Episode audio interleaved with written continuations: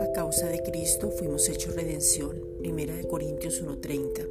A causa de Cristo fuimos hechos santificación. La santificación es que ya somos santos apartados para ti, Padre. Efesios 1:4.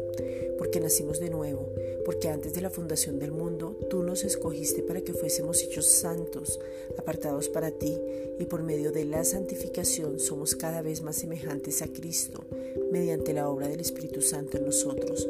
Primera de Corintios 1:30.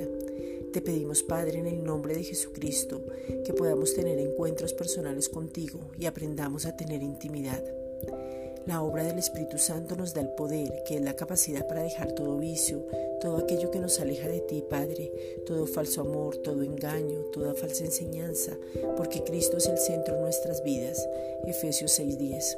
Por eso te pedimos que nos enseñes de una manera que podamos entender cómo ejercer ese poder y vivir en victoria.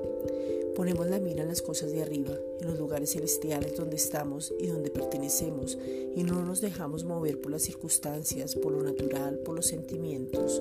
Colosenses 3:14. Padre, permítenos vernos como tú nos ves y mantenernos en la posición correcta. A causa de Cristo somos un cuerpo en Él. Romanos 12:5.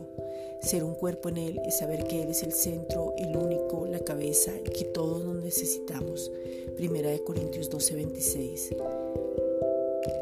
Dejamos de mirarnos a nosotros mismos y nos unimos para el servicio de otros.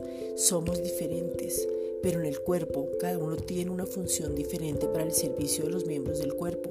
Ya no nos miramos según la carne, sino según el Espíritu.